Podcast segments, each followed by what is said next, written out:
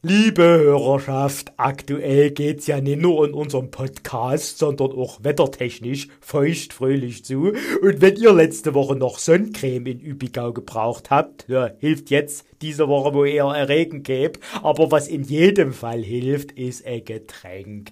Denn sei es zum Abkühlen oder zum Aufwärmen oder zum Sattwerden. Am Elbschloss Übigau werdet ihr kulinarisch verwöhnt vom Team des Theaterrestaurants Lampenfieber neben der Komödie, die mir heute auch einen kleinen Gruß hinterlassen haben. Denn für mein heutiges Telefonat steht hier im sich so langsam leerenden Getränkelager der Komödie Elile bereit ja, so leicht Fliederfarben wie unser Plakat von Mit Herz und Promille. Also vielen Dank, ihr Lieben. Damit stoße ich gleich an mit meinem heutigen Gast. Und zwar ist das eine Schauspielerin, deren Karriere bei Gute Zeiten, Schlechte Zeiten startete und in zahlreichen Serien und Filmen weiterging.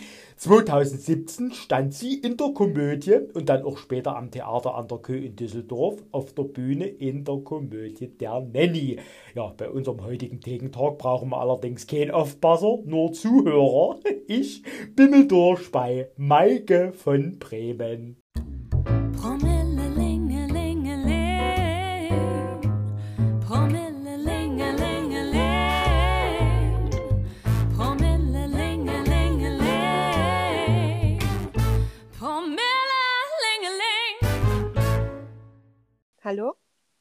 König ist calling. Hallo Maike, ich grüße dich. Hallo. Heute mal eine echte von und zu bei mir zu Gast. Der König und der Hochadel. Also es geht heute fast ein bisschen royal zu. Weißt du? Hast, du, sag mal, hast du richtiges blaues Blut oder, oder macht der Name hier falsche Hoffnung? Du, wenn ich das wüsste, ich glaube ehrlich gesagt, ich glaube, da ist, ste steckt irgendwas dahinter, aber am Ende des Tages ist es ja egal. Ne? Hauptsache, es beeindruckt dich. Du, natürlich beeindruckt mich das so sehr, dass ich heute deine Nummer gewählt habe. und, und das ist ja interessant, da hast du noch gar eine Namensforschung betrieben, hier Ahnenforschung. Ähm, Quasi. Hat, du hast es so, hast ja, so hat hingenommen. jemand was ausgedruckt. Also es gibt, hat, es führt, glaube ich, sehr, sehr weit zurück und irgendjemand hat mir mal ausgedruckt, wo das alles herkommt. Aber ich bin ganz ehrlich, äh, dass ich, ich bild mir jetzt darauf nicht so viel ein, weshalb es mir auch nicht so wichtig ist. Ach, also Namen sind Schall und Rauch. Genau. laut deiner Auffassung. Du, aber wenn wir jetzt schon nicht klären, ob du blaues Blut hast, dann hoffe ich doch zumindest, dass du am Ende unseres Telefonats blau bist. Und ich schließe mich ein, weißt du? Hast du dir denn heute ein Feierabendgetränk bereitgestellt für mich ja, und für ich, dich? Äh, ich, ich, sitze hier äh, brav mit einem Bierchen. Ein Bierchen, sehr gut. Ähm, hat sich der alkoholische Geschmack bei dir über die Jahre verändert oder gibt es ein Leibgetränk aus deiner Jugend, an das du heute nicht mehr rankommst? Äh, ja, also ich muss, ich vertrage einfach nichts mehr. Ne? Ich, ich, bin eine, ich bin eine alte Frau, ich vertrage echt nur noch so Bier- oder Weinschörchen. Aber früher habe ich Baileys geliebt. Oh. Oh. Das und, das, dich, und das hast du flaschenweise dir quasi hintergekippt. Im, genau, im Jugendzimmer, im Kinderzimmer. genau, so war das. Das waren die Zeiten, ich sage dir. Und heute habe ich Chance, dass ich nach dem ersten Bier quasi du hier schon ordentlich auspackst, weil du, weil du völlig hinüber bist, oder wie? Ja, das Problem ist, dass ich dann mehr wie nach dem ersten Bier in der Ecke schlafe. Also da ist nichts mit verrück verrückten Aktionen. Du hast mir ja gerade schon gestanden, dass du noch keine Folge meines Podcasts gehört hast. Das können wir jetzt ruhig hier mal oh. anprangern, weißt du? Da, da, können wir ruhig mal auspacken. Das hat natürlich den Nachteil, du weißt gar nicht, wann hier meine knallharten journalistischen Fragen auf dich zukommen, weißt du, dass du hier noch ordentlich ins Kreuzfeuer gerätst. Okay, okay, also die Frage ist, ob ich jetzt schneller trinken sollte, dass ich es dann nicht mehr mitbekomme, weil ich schon im Tiefschlaf bin oder ob ich jetzt besonders vorsichtig sein sollte. Du, das würde ich dir überlassen. Das kommt ganz drauf an, wo du deine Karriere noch siehst. Weißt du, ob du wirklich morgen auf der Titelseite der Bild-Zeitung prangern willst mit deinen Geständnissen, die du hier auspackst, oder äh, lieber doch. Ne, das Problem ist ja, dass ich dann so schnell einschlafe. Ne? Deswegen trinke ich lieber langsam, sonst wird das eine sehr kurze Podcast-Folge. Ja, das stimmt. Sonst wird das sehr einseitig für den. Hörer und die Hörerin hier zuzuhören. Du sag mal, aber wenn wir über Leibgetränke äh, sprechen, dann lass uns doch mal kurz kulinarisch bleiben. Mhm. Denn du warst ja wahnsinnig viel auf Reisen, kann man deinen sozialen Medien entnehmen. Und ähm, was, hast, was ist dir denn da so kulinarisch begegnet an Getränken, auch alkoholischer Natur oder als Speisen? Was hattest du am leckersten in Erinnerung und was vermisst du vielleicht auch hier in Deutschland im Angebot, wenn du an deine Reisen zurückdenkst? Uh, glaube, was ich, äh, was ich vermisse, ist Street Food. Also ich meine, gerade in den asiatischen Ländern, Street Food ist natürlich das Beste. Also ich kann jedem immer nur raten, nicht ängstlich sein und sich nicht an den Touristenfaden festhalten, sondern in die Seitengassen gehen und dahin, äh, ja, wo wirklich ursprünglich gekocht wird. Das ist schön. Also dort, wo eigentlich jeder Deutsche sagt, uh, lieber, lieber Finger weg. Genau, da wo jeder nur an, an ähm, Magen, äh, kühlen Magen oder sonst was denkt, da sollte man erst recht hingehen. Vielleicht nicht in Indien, also da habe selbst ich Respekt vor äh, weil da ja einige Keime zum Teil unterwegs sind, die uns europäischen Magen ganz schön umhertreiben können. Aber zumindest in Asien würde ich doch mal ein bisschen mutiger sein. Gut.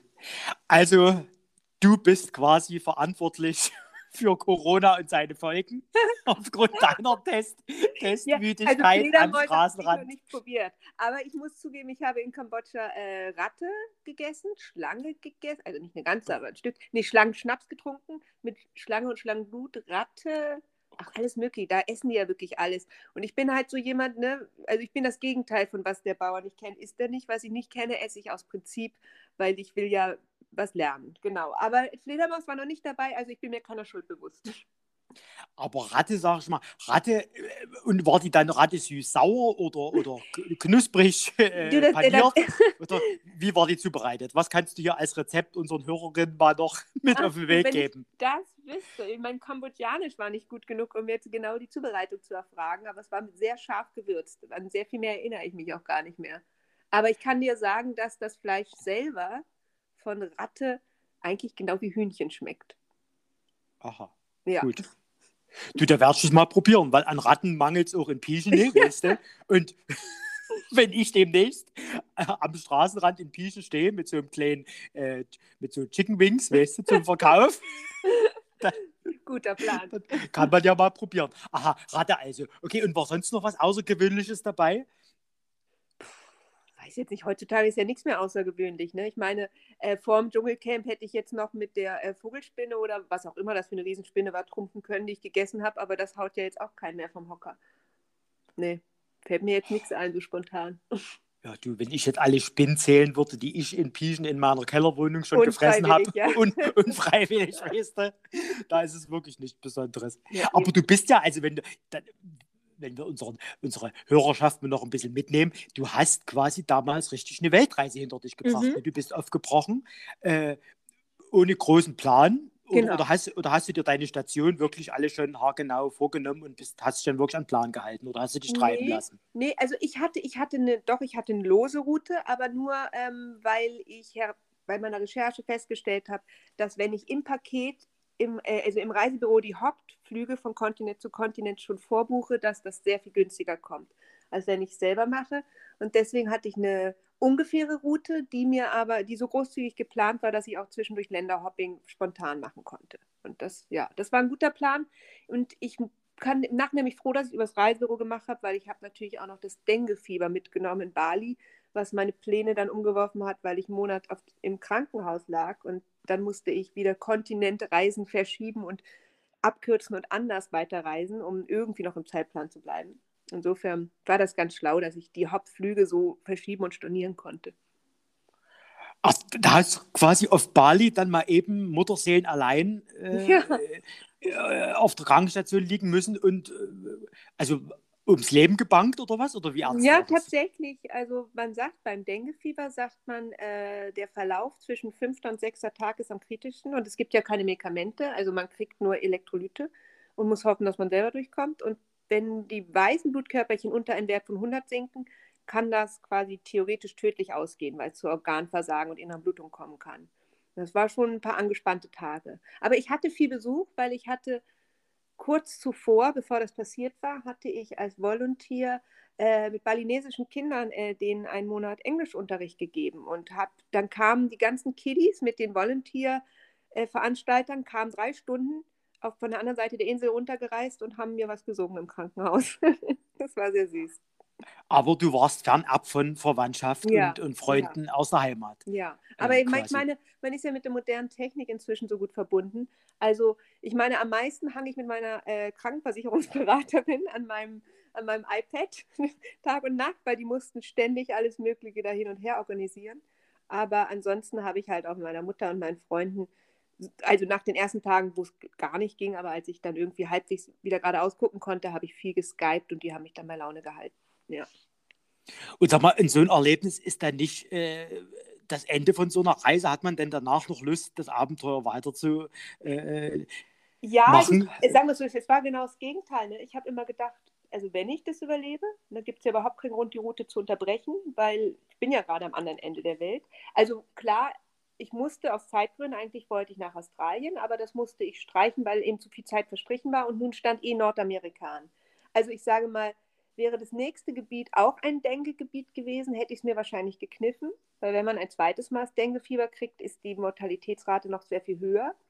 Ähm, aber dadurch, dass es dann nach Nordamerika ging, wusste ich, die Gefahr ist weg. Und dann habe ich gedacht, bin ich ja blöd, jetzt das Vorhaben abzubrechen. Was insofern, es war ein bisschen anstrengend, weil was mir nicht bewusst war, war, wie lange das nachwirkt. Also ich habe mich die ersten Wochen da ziemlich durchgeschleppt, weil ich keine Kraft hatte. Aber trotzdem war das die richtige Entscheidung. Ja, Und sag mal, kann man nachvollziehen, wo das dann letztendlich herkam? Oder, oder ja, ja muss, das Denguefieber, das kommt von der sogenannten Tigermücke. Das sind Mücken mit schwarz-weißen Beinen, die äh, eben vor allem in was, Indonesien, Asi Südostasien und auch in Südamerika, wobei sie kommen inzwischen auch zu uns, sie haben es leider schon bis Portugal geschafft. Und wenn ein, eine dieser Mücken ähm, sticht, dann ja, übertragen die das eben. Und es gibt vier Dengue-Viretypen. Und wenn man ein, ein Virus hatte, ist man zwar gegen den immun, wenn mich jetzt aber ein anderer Virustyp erwischen würde, ist eben die Gefahr für den, einen komplizierten, schwereren Verlauf halt gegeben, weil dann so eine Gegenreaktion passiert. Also es ist, äh, die tragische Nachricht ist tatsächlich durch die Klimaerwärmung, dass die Dengue-Mücke inzwischen schon in Südfrankreich und Portugal gesichtet wurde. Also ich denke mal, es dauert nicht mehr lange, dann haben wir sie überall.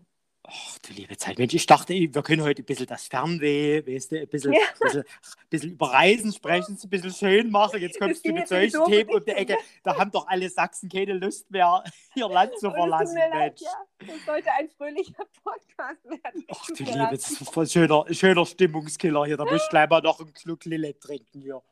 Und gesagt, ihr beschäftigt euch alle mit Corona, ne? Habt ihr mal über Dengue nachgedacht? Nein, Quatsch. Also, ähm, Ja, und da gibt es keine Impfung anscheinend, oder wie? nee, nee, also sie forschen, Nee. aber es gibt bisher nichts. Nee.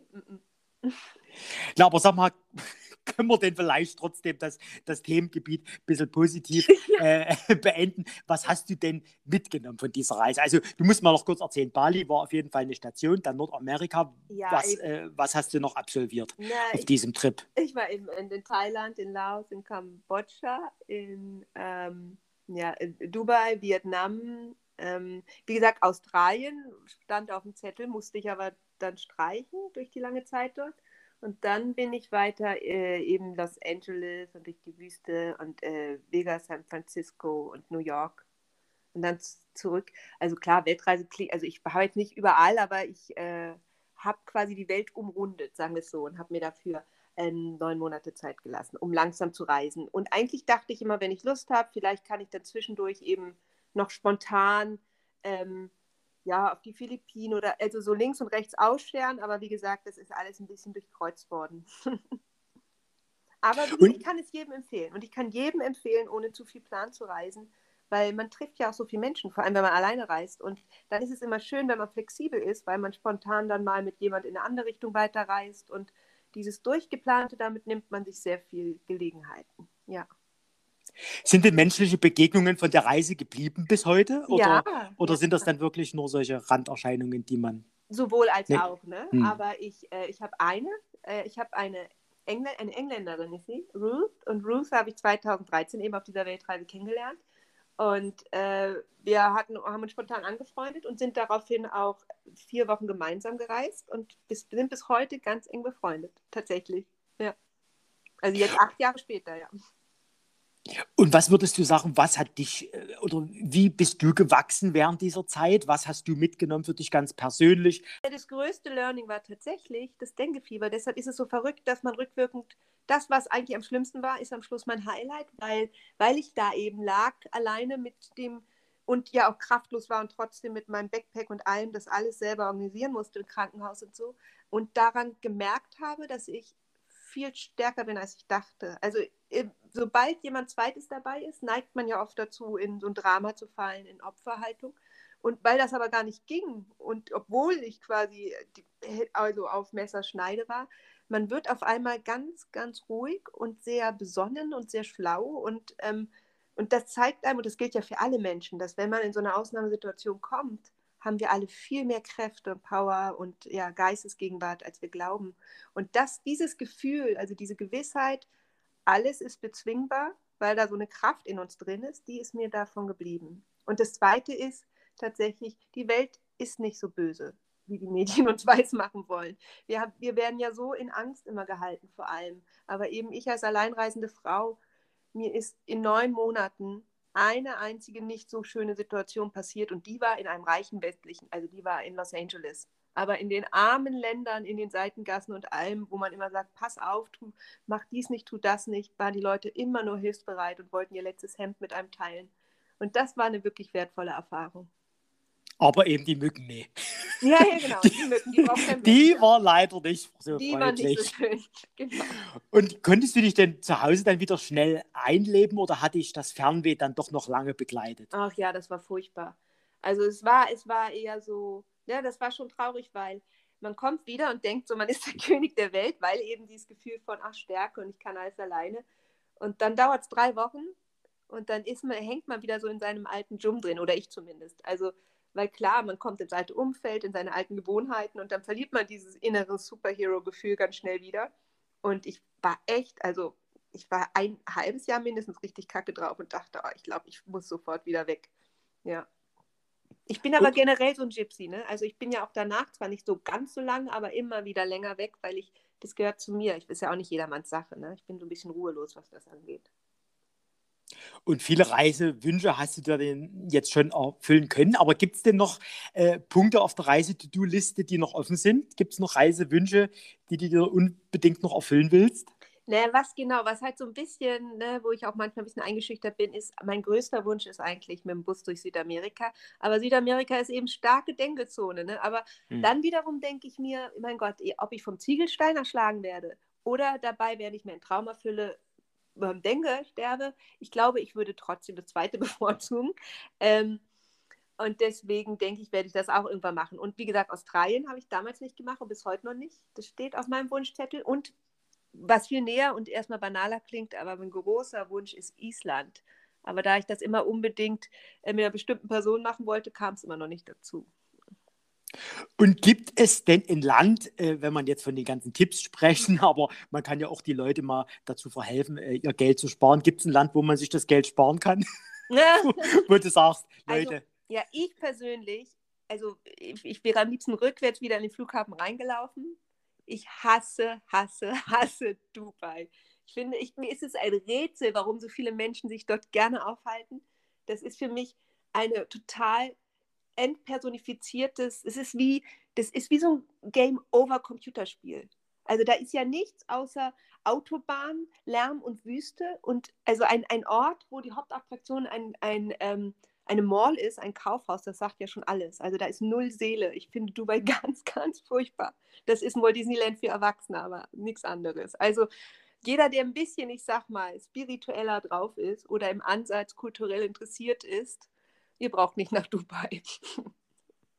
Du, da haben wir jetzt aber den Shitstorm der Social Media, äh, äh Instagram äh, Stars auf unserer Seite, weißt du, wenn ja. wir so ein, so ein äh, Dubai-Bashing machen. Absolut, aber, zum, aber dafür nimmt mich der Pocher nicht auseinander, dass ich in Dubai bin. Und was du ja auch streichen kannst von deiner Liste, ist Dresden. Ja. Denn auch hier warst du natürlich schon 2017 zur Aufführung von der Nanny, ja. ne, die Theateradaption nach dem Film von Matthias Schweighöfer. Hast du den mal kennengelernt eigentlich? Ne, ich hab, ja, ich habe mit dem Schweighöfer mal, jetzt weiß ich gar nicht mehr, welches Jahr das war, war es 2003. Da haben wir äh, gemeinsam eine Lesung gemacht, nur er und ich, für den äh, Verein Junge Helden, den Organspendeverein. Genau dafür haben wir uns kennengelernt. Genau. In dem Stück äh, an der Komödie hat ja Andreas Elsholz den, den Schweighöfer gegeben, quasi. Ja. Ne? Und äh, hast du denn auf deinen Reisen auch Theater ab und zu geguckt in den jeweiligen Ländern? Also hast du dich auch ein bisschen durch die Theatergeschichte äh, treiben lassen der jeweiligen Länder oder eher weniger? Na, also ich, ne, ich habe ich hab natürlich so Klischeesachen gemacht, wie klar war ich am Broadway in New York. Und in Los Angeles war für mich das Klischee eher äh, in so Stand-up-Comedy-Sachen zu gehen. Ähm, und jetzt zugegeben, in den asiatischen Ländern ah, verstehe ich da nichts von. Und da gibt es, glaube ich, auch eher so Puppentheater oder so Tanztheater-Sachen. Also immer das, was der Kultur entsprach, habe ich meistens schon versucht, mal was zu sehen. Aber jetzt so klassisch Theater, Theater, war ich nur einmal in äh, Los Angeles oder eben am, am Broadway in, in New York, genau. Und kannst du dich, kannst du dich generell an das Erlebnis, äh, das Theatererlebnis, äh, egal wo du es jetzt gesehen hast, aber an das Theatererlebnis erinnern, was dich am meisten geprägt hat oder fasziniert hat? Oh, muss man nachdenken. Also, das war tatsächlich Murmel, Murmel an der Volksbühne. Mhm. Murmel, Murmel, ein Stück, was darauf basiert, dass das ganze Stück über nur die Worte Murmel, Murmel fallen. Und das war aber so beeindruckend, welche Emotionen und was dort alles transportiert wurde, nur mit diesen Worten. Und das hat mich sehr beeindruckt, ja. ja. Also wie man da bei der Stange geblieben ist, ja. Gut, aber der Vollständigkeit halber können wir vielleicht trotzdem sagen, auch in der Komödie Dresden lief das ein oder andere schöne Na, Stück. Absolut, absolut. Nein, also wenn du, ach, wenn du jetzt auf die Komödie Dresden bezogen äh, nein, nein, natürlich nein, nicht. Aber es hat natürlich die stille Hoffnung, dass auch die so. Komödie dir ein bisschen im äh, Gedächtnis geblieben ist. Nein, die ist mir absolut im Gedächtnis geblieben. Aber doch, weißt, da kann ich dir aber sagen, was mich in der Komödie Dresden am meisten beeindruckt hat. Und das ist, hat aber auch viel eben mit der Leistung der Schauspielerin zu tun. Ähm, dass, oh Gott, wie hieß es? Nee, nee, das war nicht Herz, oh Herzschrittmacher. Also, genau. Das mit fand, fand ich so irre. Also das, das war, also das war oh, ein Zufall, muss ich ja mal ein Kompliment an den Regisseur des Stückes machen ähm, und den Schreiberling. Ähm, also der Christian Kühn, ja, ich weiß nicht, ob du ihn kennst, aber also das war toll inszeniert und von, äh, ach, jetzt hilf mir. Gisa Zach, ja, meinst von, du bestimmt, die ja, Hauptdarstellerin, die genau, ja von Gisa war, das, war, hier. Genau. Das war ganz, also toll gespielt von ihr, toll inszeniert und genau, vom Ron, der ja leider nicht mehr unter uns ist, genau. Das war, das war, das war, hat mich wirklich, hat mich sehr beeindruckt, fand ich toll. Aber die Gisa ist natürlich das richtige Stichwort, denn da kommen wir auf GZSZ zu sprechen. Mhm. Sie ist heute noch dabei, du warst lange Zeit mhm. dabei. Kannst du dich denn an deinen aller, allerersten Satz erinnern, um mal so eine klassische GZSZ-Frage zu stellen? Oh, puh. Nee, tatsächlich nicht. tatsächlich nicht. Also ich kann mich, woran ich mich sehr genau erinnern kann, ist an meinen ersten Tag am Set, was ja dann immer montags der Probentag ist. Und ich kam rein und meine, die allererste Szene, die geprobt wurde, war mit Yvonne, also über dem Katterfeld. Und sie war eine Szene, wo sie im Krankenbett lag und ich als ihre quasi beste Freundin, die von der Reise zurückgekehrt ist, weil ich habe ja eine Rolle übernommen, äh, da im Krankenbett sitze. Und ich weiß, wie aufgeregt ich war. Also jetzt nicht wegen Yvonne, sondern eben weil erster Tag und überhaupt. Also daran erinnere ich mich sehr wohl, ja. Du musstest ja in deiner Rolle jetzt nicht nur Krankenhausbesucher, sondern auch vieles andere ganz äh, wegstecken. Ne? Also mehrere Familienmitglieder sind ja weggestorben und so weiter. Jetzt, äh, zieht ein sowas auch privat ein bisschen runter oder sucht man gerade dann privat das Kontrastprogramm und äh, macht sich äh, lustig, wenn man schon die ganze Zeit beruflich leiden muss? Naja, nee, es war tatsächlich so. Ich war ja immer die, die heulen musste. Und dann, und ich hatte immer diesen wahnsinnigen Ehrgeiz, dass ich das mit echten Tränen machen will. Und dann gab es eben eine Zeit in der Storyline, wo, wo mein Mann quasi bei der Hochzeit umgebracht worden war. Und daraufhin musste ich tatsächlich drei Monate lang, ging es immer nur um mich als leidende Witwe. Also kam ich jeden Tag ans Set und musste weinen und habe halt aus Streberei die, die Tränen versucht äh, selber zu produzieren und merkte plötzlich, wie es mir immer schlechter ging. Und das fiel halt irgendwann auch im Schauspielcoach auf und die nahm ich dann zur Seite und hat gesagt, hör mal zu, du hörst jetzt auf mit deinen echten Tränen. Wir haben hier nicht umsonst einen Tränenstift am Set, den benutzen viele andere auch. Also wir wissen alle, dass du echt weinen kannst. Du hörst jetzt auf, sonst kriegst du eine Depression. Weil sie hat natürlich recht. Also wenn es eins gibt, was ich inzwischen auch weiß, ne, weil ich mir so viel mit Body Mind befasse, aber wenn man seinem Körper den ganzen Tag suggeriert, wir haben ein Problem, was ich ja gemacht habe durch traurige Fantasien und alles, bis er geweint hat, dann denkt er das irgendwann wirklich, weil der das nicht unterscheiden kann. Ne? Und das war, das musste ich lernen. Das kann man mal für einen anspruchsvollen Film machen oder ja, etwas, was vorübergehend ist, aber nicht drei Monate am Stück für eine Serie. Echte Tränen. Ja. Aber was sind das dann für Gedanken, wenn du sagst, äh, du suggerierst deinem äh, Körper dann traurige Gedanken? Machst du dir die dann als Rolle, dass du dich so in die Situation reinversetzt, mm -mm. der trauenden Witwe, oder äh, versuchst du als Maike an traurige Dinge zu denken? Genau, also wenn ich echt eigene Tränen äh, weine, dann, damit ich das schaffe, äh, nehme ich halt eine eigene Erinnerung. Oder in dem Fall hatte ich eine Erinnerung, die ich mit Fantasie noch dramatischer überspitzt habe, von der ich einfach wusste, die trifft mich jedes Mal so ins Mark, dass es dann die, die Schleusen öffnet, genau. Du kannst ja mal erzählen, was der Tränenstift ist, den du erwähnt hast. Das ist quasi ein, ein, äh, ein, ein Stift, den man sich unters Auge schmiert und dann kullern die Tränen, oder wie genau, kann man sich das, das vorstellen? das ist ein Stift, da ist das Eukalyptus, so Menthol-Eukalyptus-Zeug drin und dann steigt es halt in die Augen und dann reizt es hier und dann kommen Tränen. Bei mir muss man dazu sagen, kam erschwerend hinzu, weshalb auch ein Grund, warum ich es oft selbst gemacht habe, dass ich Kontaktlinsenträger war. Das heißt, die Augen waren quasi meist großflächig vor diesem Tränendunst geschützt, weshalb äh, das wie bei mir gar nicht so krass reagiert haben auf den Stift. Ja. Und es ist letztendlich auch ein Werkzeug, was dann doch eher für den Dreh geeignet ist als für die Bühne, weil da musst du ja, erstmal einen Moment finden, ne, genau. ne, wo du dir das Ding heimlich übers Ohr schmierst. Ja, ja, eben. Also es ist schon so, äh, du setzt selten ab, ne? Du meistens machst es am Anfang und dann versucht man es noch zurückzuhalten, aber natürlich für die Bühne wäre das nichts, ne? Mm -mm. Nee. Was sind so die Tricks und Kniffe für die Bühne, wenn es um Drehen geht? Da, da muss man sich da da würde ich wieder wahrscheinlich so mit so mit irgendwelchen meiner Werkzeuge, für die ich mir so, ja. ich meine, so ist es ja auch bei der Lee, Strass, bei der Lee Strasberg Methoden, ne, wo man sich so Sense Memory Sachen für sich zurück äh, zusammensammelt, ne? einfach sich wie ein Baukasten baut für bestimmte Gefühle, dass man nur noch auf den Knopf drücken muss, damit sie kommen. Und dann würde ich wahrscheinlich auch mit dieser Erinnerung arbeiten. Oh Gott, dann hoffe ich, dass du nie am Broadway mal drei Jahre am Stück spielst, jeden Tag. Denn dann kannst du dich wirklich einliefern lassen, ja, wahrscheinlich mit einer tiefen Depression. Dir. Ich sag's dir. Du, aber sag mal, wie machen das ähm, die Kollegen? Ähm, ist es denn dann so, dass es, ähm, sag ich mal, dass die Geschichten innerhalb der Serie auch ab und zu mal ein bisschen abfärben und auch hinter den Kulissen ein bisschen Sodom und Gomorra ist oder sind sie alle ganz brav außerhalb des Drehbuchs? Ach, ich denke, es gibt überall sicher auch mal Sodom und Gomorra. Ich muss tatsächlich sagen, wir waren da, ich weiß nicht, wie es heute ist, ne, aber wir waren damals eine sehr harmonische Truppe. Aber sicher gibt es da auch Sachen, die ich auch selber nicht mitbekommen habe. Also da, äh, das ist ja, es ist, alles ist vorne wie hinten eine Soap, aber da kann man, glaube ich, in jeden Betrieb und jede Firma gehen. Das ist, glaube ich, nirgendwo anders. Also. Ja gut, aber bei euch kennen wir nun mal alle Mitwirkenden, weißt du?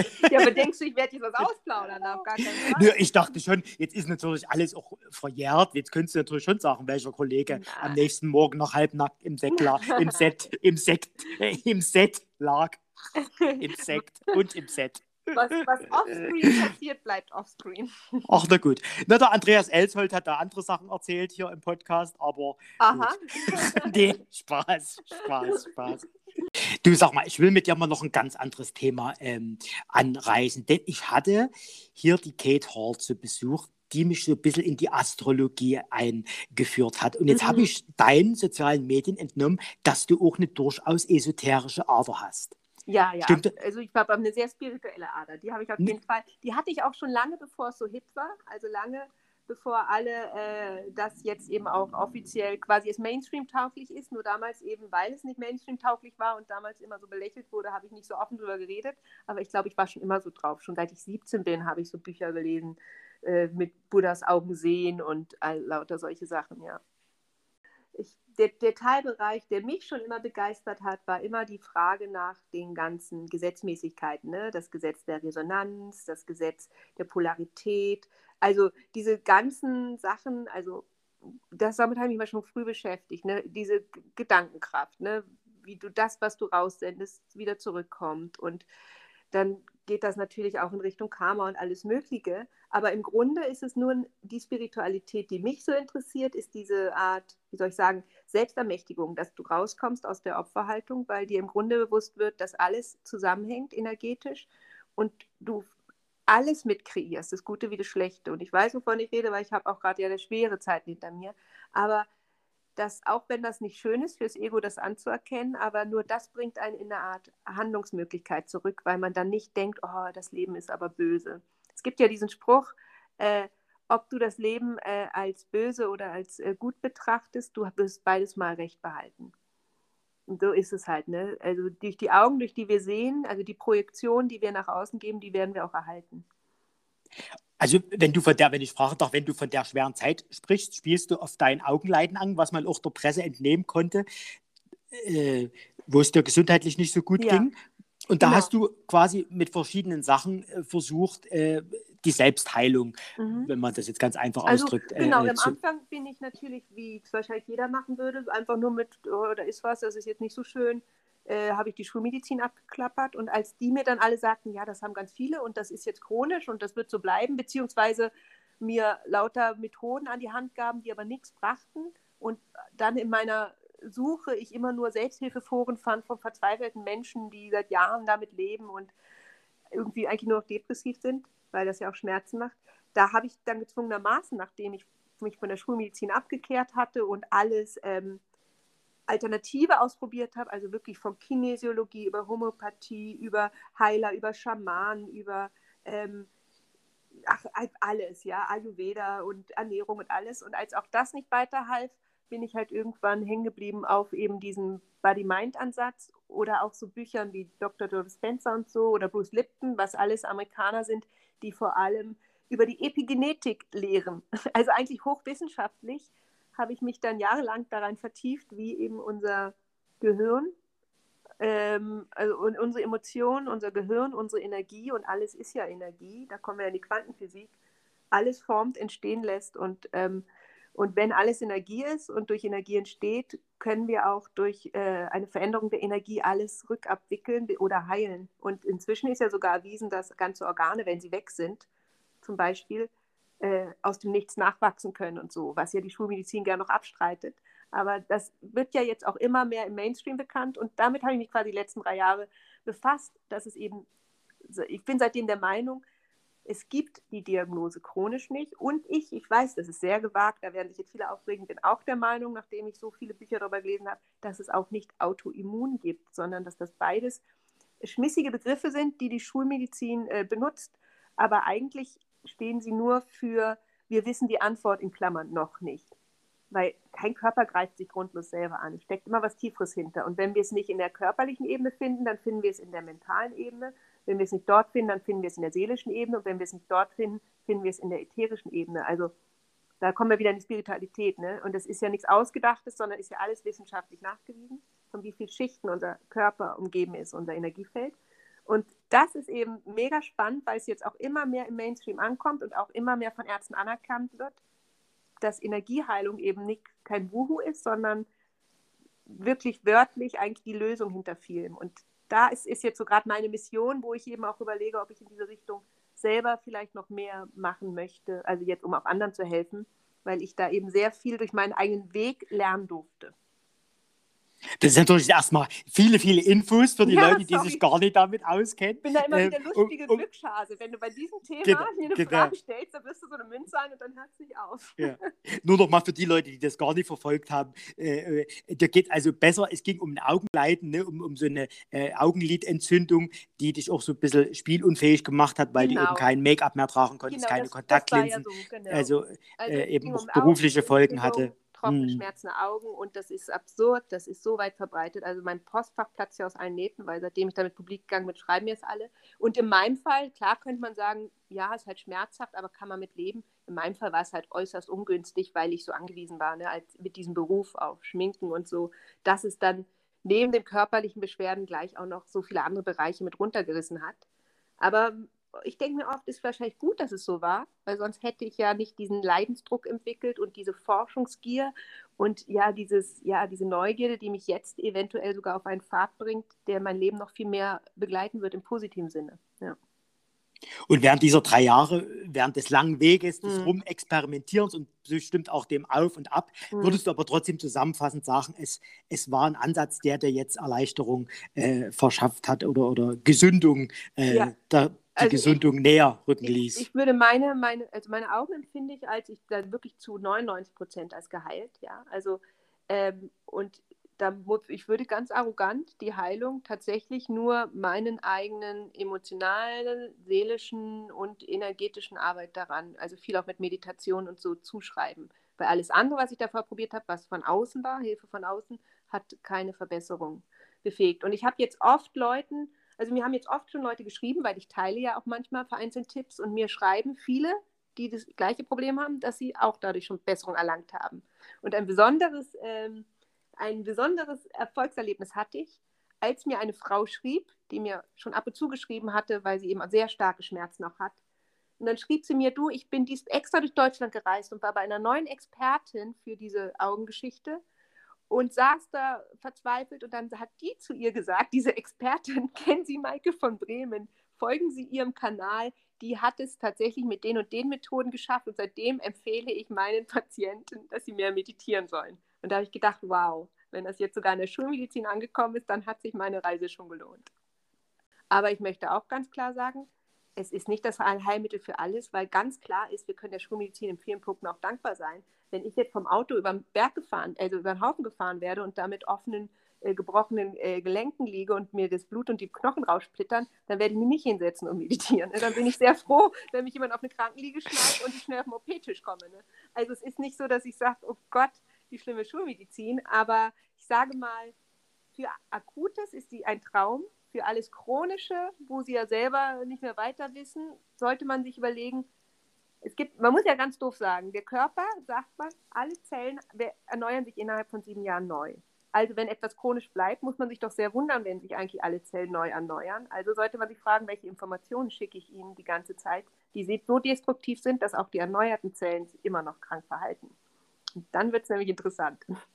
Was ist denn jetzt das, was äh, sozusagen, was du jemanden, der damit überhaupt noch keine Berührungen hat, aber der offen ist für sowas, was würdest du dem mitgehen? Mit was kann der anfangen? Mit welcher Kleinform der Meditation oder, oder so, wo würdest ja. du sagen, wo könnte man einen kleinen Schritt machen, was es kommt ja immer daher, es kommt ja ein bisschen drauf an, wo man herkommt, warum man das machen will. Ne? Also macht man es wegen Leiden oder weil man einfach unter Stress steht oder was? Also Meditation an und für sich würde ich eh jedem empfehlen, weil wir einfach in einer Gesellschaft leben, in der wir so ständig nur machen, tun, höher, schneller, weiter, weil wir in so einer vergleichenden Gesellschaft leben, wo nicht umsonst so viel Depressionen und Angststörungen aus dem Boden sprießen und die Meditation, die uns ja äh, hilft, äh, wieder zu lernen, ins Jetzt zu kommen, ist halt dafür echt das, also sehr, sehr hilfreich und heilsam, auch aus diesem äußer, äußeren Druck zu kommen, immer zu leisten und sich zu vergleichen.